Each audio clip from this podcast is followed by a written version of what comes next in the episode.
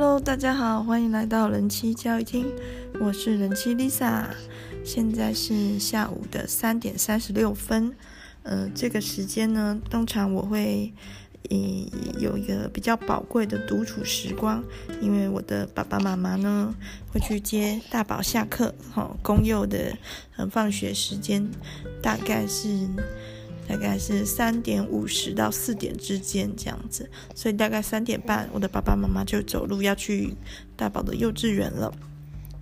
那虽然说是独处，但其实是还是有一只婴儿陪伴我，就是我们家的二宝弟弟。那弟弟现在又在喝奶奶了，他已经开始有一些嗯、作息上的自自然而然出现的一些规律。那通常这个下午三点就是他的 tea time 下午茶时光，会喝奶的哟。然后 他还是没有睡过夜，那我们也不强求了。我们大人的作息先调整了。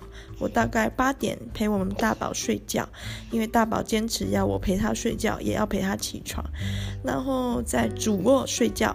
那接我先生就会顾，在这个吃完晚餐之后，他就会顾弟弟，他会一直顾到十二点，在那个我们的嗯一间小房间，现在是做储藏室，但是有床。讲一下我们家四间房间的规划好了，一间小房间是做大宝的游戏室。然后一间主卧，然后还有另外一间也比较大间的，就是第二第二间主卧，现在是给我爸爸妈妈睡。然后另外一间小房间呢，是以前是做储藏室，但我们在里面放了一个单人床，可以再放一个妈妈喂纸箱。妈妈喂纸箱就是取自芬兰育儿箱的概念的一个东西，然后是妈妈喂这个。这个公司吗？这个妇婴用品店送给产妇的这样子，可以让小朋友睡在这个纸箱里面。好，所以我们储藏室放了一间单人床之后呢，就是可以当做一个嗯，就是夜间照顾弟弟的人的一个休息的地方。然后我们把妈妈喂的纸箱也放在那个单人床上，这样的床中床的概念。啊，弟弟夜间喝完奶之后就在纸箱里睡觉，他的照顾者就睡在单人床他旁边。所以我们的作息是嗯，晚上八点我跟大宝去睡觉，我先生顾弟弟，他大概会顾到十二点或者是一两点，不一定。看我什么时候起来，我起来呢，就是先挤奶，然后跟他换班，然后我家先生就去陪大宝继续睡，他就回主卧继续睡，然后这过程中我，我父母就自己在第二间主卧，就是他们自己的作息啦。通常我父母也是早睡的，大概十点以前他们也都会睡着。好，那。接着就是大概十二点一两点以后，就会变成说我先生回到主卧跟大宝睡觉，然后我在储藏室跟弟弟睡那个单人床这样子。然后弟弟睡纸箱里，到了早上六点的时候，我妈妈会起床，我又要跟我妈妈换手，换她顾弟弟，看顾弟弟，然后我就回去主卧，假装我好像从头到尾都睡在大宝旁边一样，然后等着七点多的时候大宝醒来，哇，这个。这个作息就是我规划的，首先就是要满足每个宝贝的需求。大宝希望妈妈能陪他入睡，陪他起床。但是如果我全程都跟大宝一起睡觉的话，这样子我先生一个人顾弟弟他，我怕他过劳，所以我是一个采取这种中离的模式，就是我先生小夜班，我大夜班，我妈妈早班这样子。那这个方法是确保每个大人都有一段比较长的睡眠。我的目标是希望每个大人大概都有五到六个小时左右的长睡眠，然后剩下的再利用弟弟，他有时候喝完奶就睡一下嘛，可能会睡三个小时，然后有时候可能状况比较不好，睡两个多小时。不管，反正弟弟睡的时候，大人也跟着休息，照顾者也跟着休息，这样子就是有一段五到六个小时的长睡眠，然后再有几段短睡眠，这样加起来就是每个大人都也是确保有八小时左右的睡眠时数。那因为我先生有一只小米手表嘛，我又去看了他的睡眠记录了，依旧是比百分之九十六的人都睡得香。那在大宝的时候呢，他是好像比百分之九十七的人都睡得香。那时候我我是很恨的，因为那是大宝的时候我是亲喂嘛，所以晚上睡觉几乎都是要我顾。就算我们跟大宝一起睡在同一间房间，我先生也几乎帮不上忙，因为大宝就是认妈妈的那那样。那这种情况下，我先生还睡得比百分之九十七的人都香，就让我觉得很想杀了，就是很想犯下一些谋杀罪行。可是像现在。我先生常常都会顾整晚的，就是有时候我我我起来的时间跟弟弟起来时间没对到，或者是弟弟的睡眠状况比较好，就是喝完奶就睡，睡三到四个小时，我现在就跟着睡，他就觉得不用特地叫叫醒我换班的话，有时候他就直接从晚上八点顾到早上七点了，就直接顾整场。在这种情况下去检查他的小米手表，还是比百分之九十六的人睡得都香。哇哦，那有其中有几天是，比如说十二点，我就跟他换班，就是十二点的时候我自然醒来，然后我挤完奶之后，刚好这弟弟也在那边叽叽叽，在那边嗯 发出一些声音，睡得不安稳的时候，我就顺势跟我先生换班。那我先生跟大宝就是从十二点睡到七点，在这种状况下的话，我先生的睡眠品质呢，大家猜猜看会得到什么样的成绩哈？答案揭晓，会比百分之九十九的人睡得都香，不是比百分之九的人九的人睡得都香，那是个 PR 值，就是说，应该是说。一百个人里面，我先生会比九十九个人都睡得更香，也就是说，我先生没错，他就是那个睡眠 king 啊，睡眠之王，哇，太了不起了！没想到我嫁到一个这么天才型的睡觉高手的先生。那如果说他顾整晚，顾弟弟顾整晚的话，他的睡眠的程度可能就会比变得说比百分之七十几的，就是比七十几个人 PR 值七十几这样子。对，那整整体而言，他的平均还是比九十六个人睡得香了，就是一百个人里面的第第第三名，哇，还是有前三名的，我觉得我觉得真的好厉害哦。对，那为什么他睡眠可以获得这么高分呢？关键就是在他的熟睡跟浅眠的比例都可以达到一个黄金比例。这个真的是天分，因为有些人他就算睡觉时间很长，他不一定能够很有效的进入一个深层睡眠，就一直在前面。但我先生是很能进入深层睡眠的那种体质。根据小米手表的记录，他就是一个万中选一的睡眠奇才啊！好，讲这干嘛？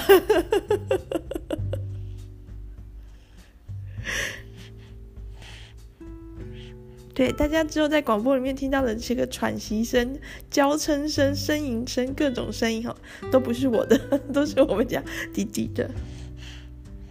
他喝奶喝一喝又睡着了。他嗯、呃，弟弟在还没满月、接近满月的时候是喝奶怪，好，喝奶可以喝很多。那现在呢，他好像弟弟又变得比较重睡眠一点。反正呢，小朋友他自己知道他每个阶段要做什么，好，这大人就不用。不用想太多啦，坊间有一些育儿专家很积极的去，嗯、帮孩子规划作息或什么。我是觉得其实是要，就是想办法听懂。婴儿的语言就是小朋友他到底想干嘛，因为他不会讲话嘛，所以你只能从他的呃表情、肢体动作、哭泣，还有他的一些反应去判断说他现在想干嘛，想办法去抓出他的一个节奏。那如果他想要喝很多奶，就要给他喝很多奶；如果他想要睡很多觉，就要给他睡很多觉。如果他就只是想要整他父母的话，那你就只好被他整，就是就是这样。谁叫你要生小孩？我。我我讲是这样讲的，我自己如果遇到像我们家大宝那时候，嗯、呃，不好好睡觉，整天在那边要哭闹，要人家哄的时候，我我内心也是觉得非常绝望的、痛苦的地狱深渊。但是经过这样，大宝也已经长大，长大成一个孩子，长大成一个像人的东西。长大成像人这样子，很有点像人类了。那二宝也是这样来到世界上之后，我有所感悟啦，就是接受他就对了，就接受接受就可以了。但是他不会是永无止境的，就是说这些世界世界上没有什么铁打的，连眼泪也不是哈。好像是，嗯，是周梦蝶的诗嘛？没有一种笑是铁打的，连眼泪也不是这样子，嗯，所以一切都是会会过去的。好，今天呢要来讲一本书，这本书呢，首先我要先卖弄一下德文，那我德文讲的非常的烂啊。我是不会德文的，但是我有个大美女朋友在德国生活。那之前前阵她在求学，然后也论文，她论文好像也已经完成了。那又在那边有就业，所以是很融入当地的。呃，当我提出希望这个德国大美女朋友教我两个德文的时候，她就是她跟我说，其中因为其中有一个我想念的东西是人名，她说没有没有没有那么有把握，她请土生土长的德国人，就是她男朋友念给我听这样子，然后传来了音档。我本来的计划是这样，就是说我反复听这个。那个德文发音的音档，大概四五次之后，我就掌握了发音的诀窍，然后我就在广播里面念出来。太天真了，德文好难，什么喉音什么的，而且好像德文的字母的念法就跟英文的字母念法是不一样的，就是代志无像聋人 Lisa 想的遐尔简单的对啊，对，所以我 反复听了四五十次吧，我还是一头雾水，这到底该怎么办呢？但是总之。就是人家都这么好心的教我了，我就一定要认真学习嘛，也没有认真学习啊哈，就总是要成果展现一下吧。好，我要念喽。这本书的书名，德文书名叫做……嗯，不好意思，弟弟刚刚声音了一下。咖咖啡嗯，Cigaretten。好，完全不知道念的对不对啊？希望没有差太远。总之呢，如果我这样念，大家可能 cigarette 嘛，cigarette cigarette，好，我这样念，大家可能没有什么感觉。可是如果你真的看到这个字的话，就是 K A F F E E U N D Z I G A R E T T E N，你会发现很像 coffee and cigarette，对，就是就是咖啡，就是 coffee and cigarette 的德文呐、啊。嗯，咖啡与烟。那这本书呢，德文叫《咖啡与烟》，那中文怎么翻呢？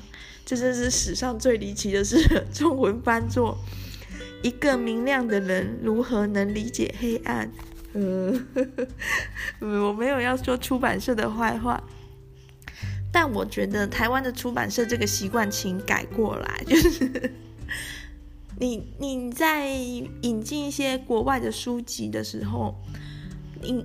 书名也应该要遵照原文去翻译，就不能差那么远。其实很很很很没道理的一件事，就是说，假如今天你去引进了一本德文书，然后你找一个不懂德文的来乱翻一通的话，那原著者会作何感想？一定是 很无言的吧？而且他一定会冠上原著的名字的。那。内容就知道要要真真忠实的翻，要尽量忠实的翻。那如果因为一些文化的差异没办法忠实的翻的话，要写注释。那怎么到了书名的时候，我觉得很多出版社都会为了销售或者是为了自己的一些想法去曲解原来的书名呢？这点我是觉得很难谅解。像之前那个爸爸寄来的经济学情书。爸爸怎么可以寄什么情书？果然，我去查了，不管是希腊的原文或者是英文的书名，都没有什么 love letter 之类的啊，都没有情书这个字，完全没有。所以说，我觉得出版社这件事真的该改过来了。那电影的话会，会确实说电影，台湾电影很多名字也是依照自己的喜好或是流行。乱翻嘛，像《刺激一九九五》的原著里面完全就没有“刺激一九九五”这几个字啊。但是就是说，我觉得在书籍上这件事就更让人难以忍受了，因为这是一个文化事业，电影也是文化事业啦。但是电影终究还是有些电影还是蛮商业取向的。那导演、电影导演应该也是希望电影多卖一点钱嘛。可是。我觉得书籍上，我觉得书籍的作者某种程度应该比较希望他的意思或他的想法能够忠实的被诶、展现出来。所以说，出版社他在翻译书名，就是他在决定书名的时候，我觉得说应该要尽量的遵照原文的意思。那就算不能的话，也应该有有有所注记。对，像比如说像这本书，嗯，中文版翻的跟。哦，德文原文完全没关系嘛。在这，在这个，他有把德文原文的书名列出来，但是，那如果大家不懂德文呢，或者是说没有去看呢，其实会完全没办法理解这个原来的书的书名的意涵。对，就是《咖啡与香烟》，其实他想呈现的是，就是费迪南·冯·希拉赫他的一个随笔。的概念。那跟一个明亮的人如何能理解黑暗这个命题，我觉得中间是有一定程度的差异，它会使人某种某种程度上去误解。好，那我也有请这个。德国大美女朋友呢，教我这个费迪南·冯·希拉赫的名字的发音。那她的男朋友发出来音呢，我觉得诶，前面蛮像中文的，就是费费迪南·冯·希拉，这里就出现一个德文的喉音。那我我其实完全没有哎没有概念是喉音是什么，我只能尽我所能用这种华人的喉咙有痰式的发音呢，就是费迪南·冯·希拉赫。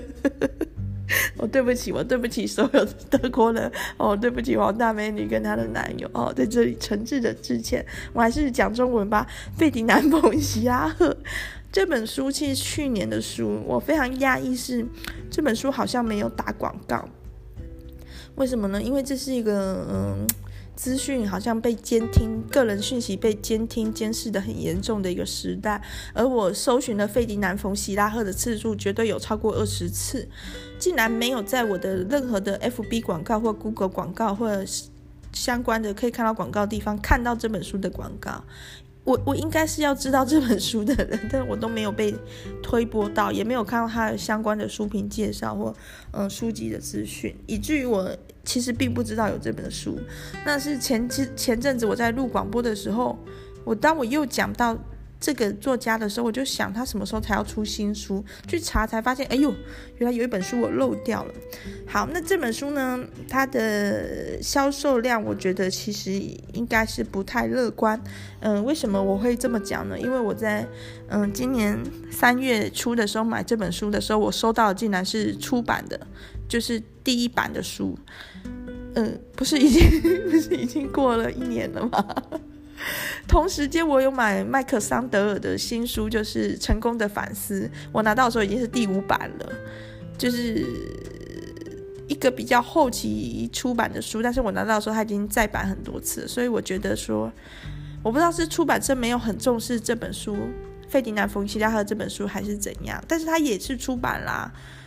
嗯，不太懂。好，不管。那这本书我当初在买之前呢，我是犹豫了很久，因为我个人基于环保理念，我是打算不再买新书啊，买二手书。可这本书在二手书的市场上，我我并没有看到任何的销售，所以这也是我觉得这本书的销售量可能不好的一个原因，就是一本书它越热卖的话，它其实二手市场的流出的书籍就会越多。就是因为有些人就跟风买了，或者是看到书评介绍就买了，看到别人在看也买了，然后之后后悔了就会把它留到二手书市去。可是这本《咖啡与烟》它并没有在二手书市场，我并没有看到，所以我就在想，那我到底要不要买嘞？啊，我也可以买电子书，基于环保的理由。可是，可是怎么说呢？因为我想要收集他的书，所以。犹豫了大概有一个月吧，这么久之后，我还是买下了实体书。在这个犹豫的期间，我有去博客来看他的书评，哈，只有三则书评，这也是让人觉得很不乐观。那有两则是蛮认真在写的，哈，一个是 SF，然后一个是爱书人，这个评论都很长，写得很认真。好，所以我会怀疑这是出版社的人去写的。好了，我猜的了，我乱猜的。第三则评论给一颗星哦，就前面两则评论都是给四点五颗星，为什么不给五颗星呢？真奇怪。好，第三则评论是一个叫读书人写的评论，他只给一颗星，他是这么写的：我阅读也收集了许多探讨人性善恶的书籍，也拜读过作者的另外三本书。好。这里这里有一个问号，这个读书人他在书评里面并没有讲他是读过这个作者的另外哪三本，我猜他读的就是《罪行、罪疚、惩罚》这三本短篇小说。那毫无疑问的，《罪行、罪疚、惩罚》这三本书是费迪南·冯·希拉赫写的最好的三本书。如果他读过的是这三本的话，确实他的标准会比较高。但是费迪南·冯·希拉赫也有其他书，比如说。呃，谁无罪跟犯了戒这两本是长篇小说，还有一本散文选就是可侵犯的尊严，这是因为德国基本法第一条就是人之尊严不可神圣而不可侵犯，可侵犯的尊严。这整本书其实有点在探讨什么是正义，探讨法律跟正义。好，那我猜他这三本书作者另外三本书里面没有包含可侵犯的尊严，为什么？因为可侵犯的尊严的，如果你你你能接受可侵犯的尊严，你应该更能接受这一本书，因为我觉得这本书在我心中的排排行榜是费迪南·冯·希拉赫的书的第四名，就是比他的长篇小说还有可侵犯的尊严这比这本散文选都还好。好。继续念这个读书人的一颗心书评，用非常期待的心情收到这本书，读了之后却极度失望，只能用名不符实，而且有那个那个两个两个那个叫什么 mark。圈起来，就是两只手指，食指、中指在那边弯弯弯的那个符号，零不符时表达。这本书内有四十八篇短文，应该是作者抽烟和喝咖啡时的随笔。绝大多数和中文版的书名与书背的介绍毫无关联。你不能，你不能怪作者啊，因为中文版的书名跟书背的介绍是出版社写的。这个出版社你知道多扯吗？呃，我不是要批评这个出版社，但是这出版社会直接在书的那个介绍里面爆雷耶，就是《犯了戒》跟《谁无罪》这两本书是长篇小说，出版社会用完全揭露剧情的方式在书籍的介绍里面讲出来。对，对我就是在批评这个出版社，嗯，真的要想一下这件事啦，这样好吗？这样做好吗？有点画蛇添足，因为就是因为。德文它德文版的书名就好好的，你为什么要另外取一个书名？那德文版我相信也没有那么多的奇奇怪怪或者是自己想出来的介绍。那你为什么要加上那个介绍？首先加了一大堆介绍，整本书变得太满，就是说有点烦。就是说那么多介绍有必要吗？包含嗯、呃、书书的封面那个作者介绍、书籍介绍那边，或者是书的那个叫什么书腰。写那么多字，这个有必要吗？而且看看起来，起码就我看到读书人这一则复评，就是因为这些介绍而起的。好，我继续念。嗯，绝大多数和中文版的书名与书背的介绍毫无关联。括号一个大屠杀，加害者的后代该如何与受难者的后代对话？人的明亮黑暗。点点点。括号对，出版社蛮。诱导的去给一个答案，就是出版社自己觉得这本书是在写什么，或者是我们该用什么样的方向去看这本书。那这这一点其实我是觉得不行的，因为作者他的一个随笔，他的一个短篇短篇散文选，他想呈现什么是作者的想法，读者想看到什么是读者的自由。那在这中间呢，出版社其实他完全没有立场去给一个答案，就是他没有。他没有立场去代替作者说话，他没有资格去说费迪南·冯·希拉赫其实想讲的是点点点点点。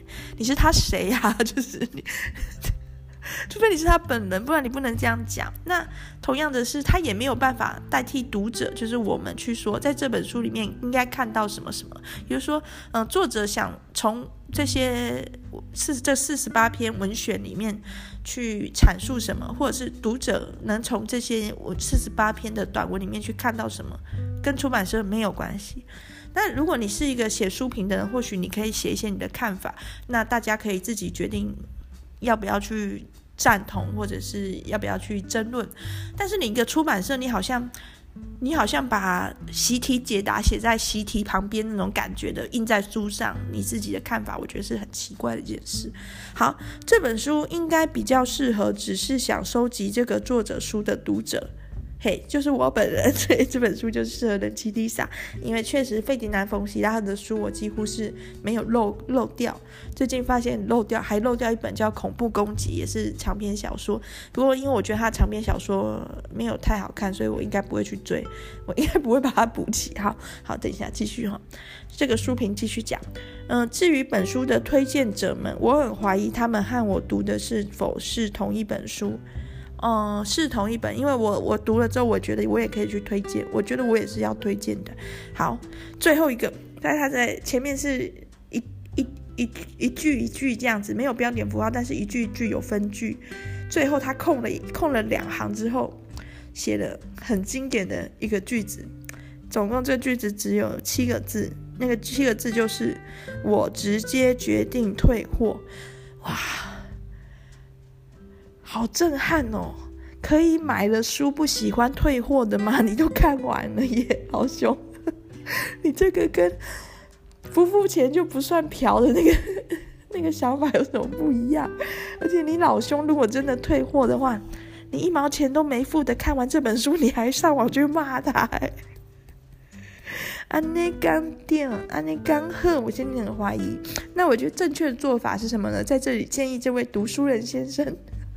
还是小姐，读书人小姐。总之建建议这位读书人，你买了书，你要退，你就要先退，就是你不能看完才退，就是你不能吃完一碗牛肉面，然后吃完了之后拿去退货啊，除非那碗牛肉面上面有写不好吃免钱，不好吃可以退货了。那这本书没有写说，如果看了不喜欢可以退啊。那你在。买这本书之前，其实你有一些管道去理解这本书，比如说你可以看书评，或者是你可以怎样？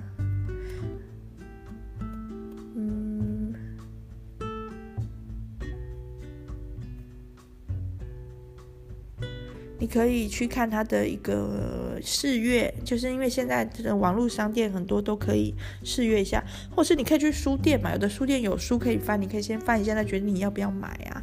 你买了之后看完了，在家里面舒舒服的看完就拿去退货，我觉得是比较不厚道的。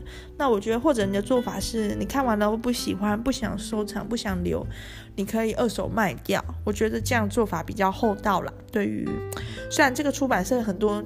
做很多的一些行为，我也是觉得有争议，但是就是说也不用这样吧。书看完了，然后再把它退货，而且你书都已经翻过、看过了，退货回去它是怎样？会再包一包卖给新的人吗？我不知道。可是如果你把这本书留去二手市场的话，我就可以去买啦，帮助是比较大的。对，好，但是以上是我针对这个书评的看法。另外有点疑点。因为他最后有提到，至于本书的推荐者们，很怀疑他们和我读的是否是同一本书。可是从那个留言的时间轴来看，这是第一则留言，就是他是博客来针对这本书的第一个书评，诶，因为他是四月五号，其他两个四点五颗星的评论是四月六号跟四月七号。嗯，我不懂，好，不管了。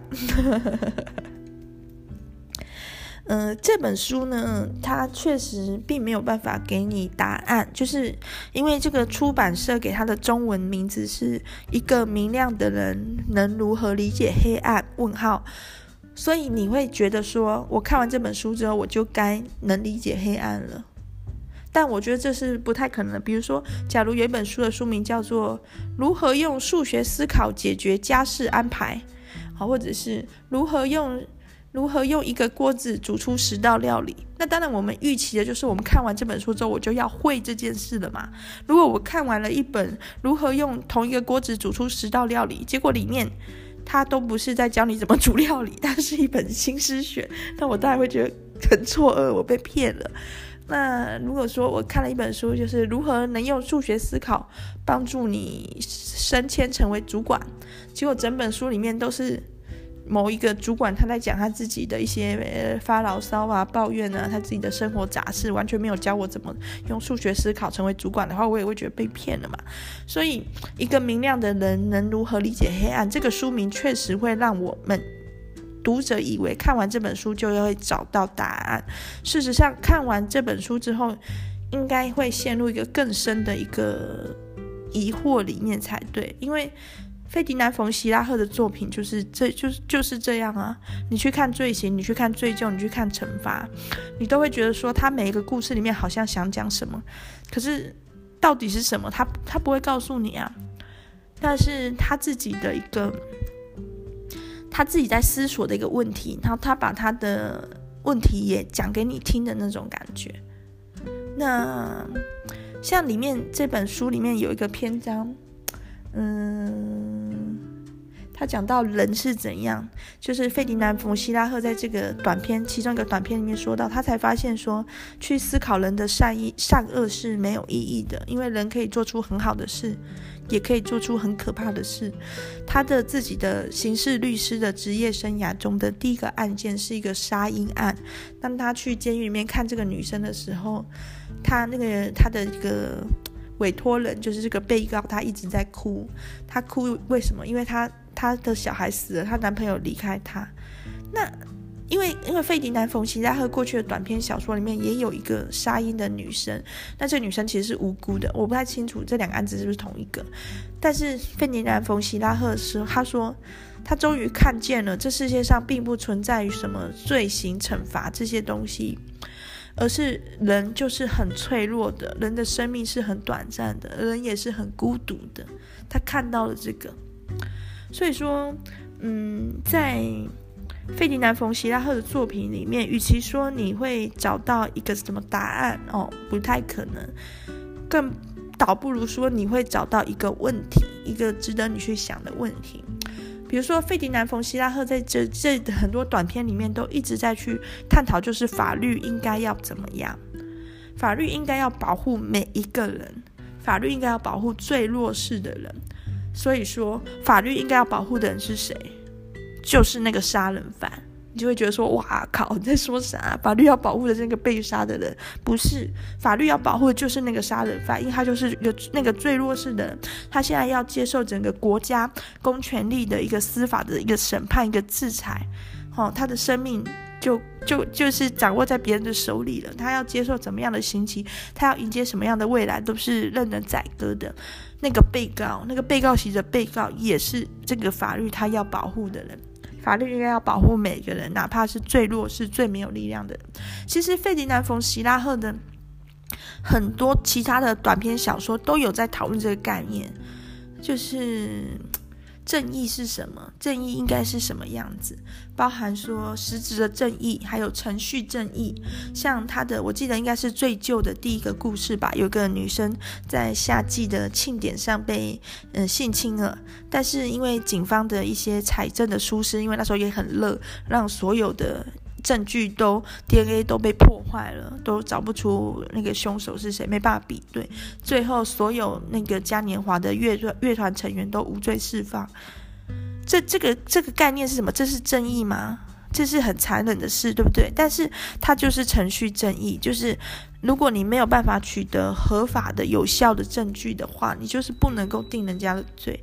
很多这种隐含的一些概念的探讨，就藏在费迪南·冯·希拉赫，就是费迪南·冯·希拉赫的天哪啊！就再次向全体德国人民道歉，为我的德文发音的作品里面藏的就是这个东西。那你要自己去去想的，你的问题是什么？不是说他想。解释什么？当然，像人气 Lisa，我当然是也带着我自己的观点去读他的作品。我去读他的作品里面的人的一个忧郁，在这个费迪南·冯·希拉赫的之前的短篇小说里面，大量的会出现那种嗯、呃、超有钱，但是过得超不开心的人。因为我想某种程度就是他自己跟他周遭的人的一个写照。那比如说费迪南·冯·希拉赫，他好像是在犯了戒。应该是犯了戒的这个长篇小说的最后，他有讲另外一个突如其来的故事，是一个面包师傅的故事。他是如何因为妻子外遇而失去理智而犯罪，而后来又再度的犯罪。那他讲到说，这个面包师傅讲到说，他将来想要去日本卖黑森林蛋糕。为什么？因为黑森林蛋糕好吃的秘诀就是那个那个酒，他已经掌握了。他日本人很喜欢吃黑森林蛋糕。这故事真的超级天外飞来一笔的。跟前面的故事好像我那个长篇小说的故事好像完全没关，然后你也不知道到底，请问，请问到底要讲什么？请问为什么突然在这里没头没尾讲这个故事？可这故事一直萦绕在我心头，为什么？因为我很喜欢吃 黑森林蛋糕，就这么简单。哦，不是的，是因为黑森林这里它有三个概念，就跟拉冈的三界一样，它有一个现实界，有一个符号界，有个象征界。怎么说呢？黑森林它是实际上在德国有的一个地方，同时间黑森林它象征的一个概念也像是我们心里一个走不出去的黑森林。而另外呢，又有一个看似完全不相干的一个黑森林蛋糕，就是引用黑森林这个词的黑森林蛋糕，那是因为它里面加了一款酒，才叫黑森林。这这些交错的东西，它其实会交织出一个很复杂的概念，就是作者他真正想讲的。很很长的、很隐晦的这个东西，也就是如果你去作者他在讲他自己的故事，小心翼翼的透过别人的故事，还有一些看似不相干的语言，慢慢的讲出他的自己的故事，包含他的祖父，因为他的祖父就是很有名的，在纳粹第三帝国时期替希特勒做事。哎，我家小朋友回来了，我必须在这里中断。因为这个主题儿童不宜，不过我现在怀里面抱着一个 一个月大的婴儿啊，他比较听不懂啦。只要我用和缓的语气讲，他比较不懂儿童不宜在哪里啊。哦，回来了哦，啊，你果冻吃了没？哦，是哦，啊，你吃完了啊，我们要来洗澡，对不对？好，好，那这里先中断一下。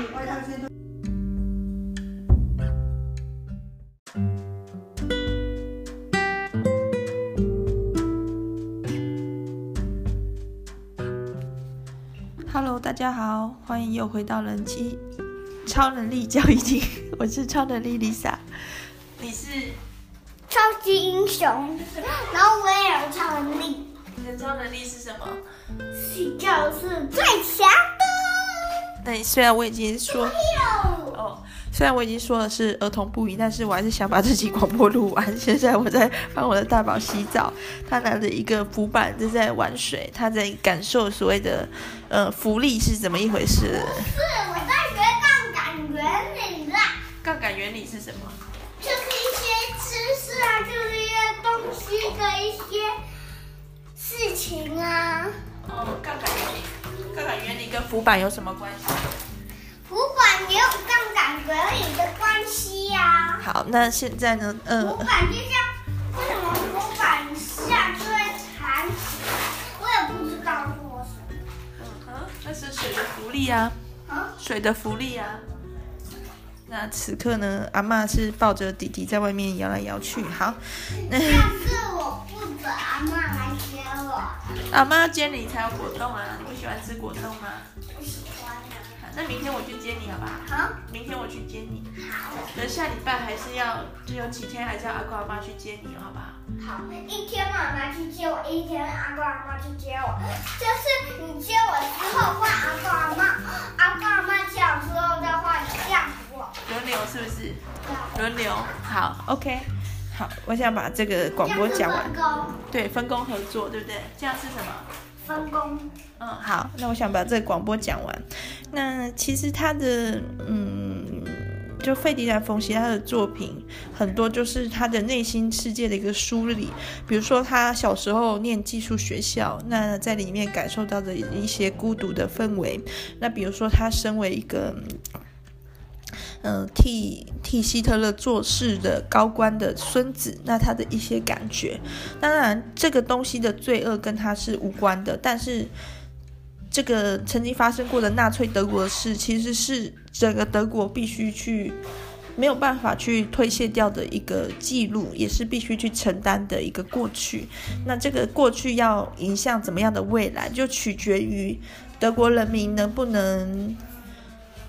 嗯，从中去学到什么，或者是他们就是法律能不能够去再去避免这样的事情去发生？比如说他的第十八篇，他是讲他跟一个来自俄罗斯的人权女律师的对话。那这个人权女律师呢，她其实是犹太人的后裔，他们是曾经在二战期间逃难的。那这个对话内容很有深度，我都不提了。最后一句就是费迪南·冯·希拉赫，通常他的呃故事或者是他的一个论述的高潮，就是在最后最后一句是费迪南·冯·希拉赫就我问过这位律师，问他为什么承担这一切，他说不然该由谁来承担呢？这句话其实就是费迪费迪南·冯·希拉赫的一个一个想法，就是说。他必须要承担这个，因为他就是姓希拉赫，就是希拉赫。好玩吗？好玩哈！他在我们家大宝在玩水，他就是必须承担这个，必须去思索这个命题啊，因为这就是他所人生所背负的题目嘛。那所以说，出版社这个书名其实也没有完全讲错，但是我觉得一个明亮的人，这个。第一句是不一定的啦。费迪南·冯·希拉赫是一个明亮的人嘛？但是如何能理解黑暗？该如何理解黑暗？确实是这本书的一个讨论的主题。那既然我都已经告诉大家了，最关键的东西就是最后一句。那这整本书《Coffee and Cigarette》是吧？再次跟全全世界的德国人道歉的这本书的最后一篇，第四十八篇的最后一句是什么？是幸福是一种颜色，而且总是只有一瞬间。好，这。常看费迪南·冯·希拉赫的作品的人就知道，他对于一些感官是特异常敏锐的。在他其他短篇小说里面，也常常会有这样的一个人，就是比如说可以看到颜色的人，可以看到数字的人，对一些感觉过分敏锐的人。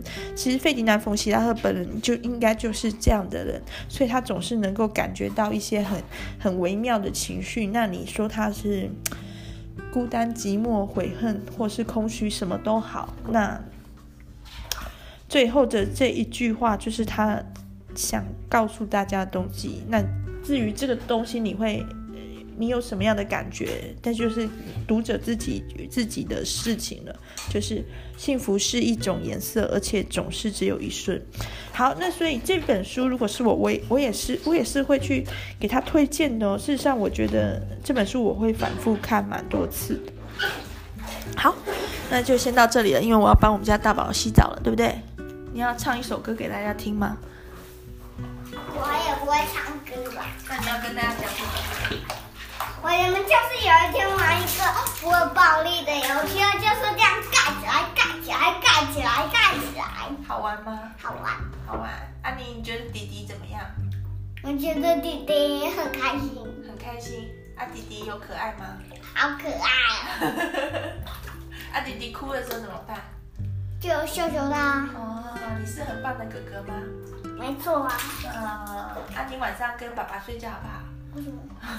好不好？不好。不好。啊，跟谁睡觉？妈妈。那妈妈照顾弟弟怎么办？那爸爸照顾。好好好。那今天是爸爸的生日，你知道吗？为什么？爸爸才没有生日。为什么爸爸没有生日？因为很小时候，很小的时候，爸爸就应该生日啊。不是啦，生日是指你诞生的那一天，所以每年你的生日都会再发生一次啦，知道吗？像你的生日是几号？一月二十一号。啊，是吗？一月，我有就忘事，我已经忘记了啦。是一月二十九号。一月二十九号。好啊，爸爸的生日是三月十八号。今啊，明天就是三月十八号。今天就是了。啊？今天就是了。所以爸爸回来，我们要给他唱生日快乐歌，好不好？还不要。那我爸爸已经生日的时候，我没有空啊。为什么？爸爸生日的是爸爸现在，然后爸爸已经要准备吃蛋糕，所以我还在玩。这样，好吧，那就先这样吧，拜拜。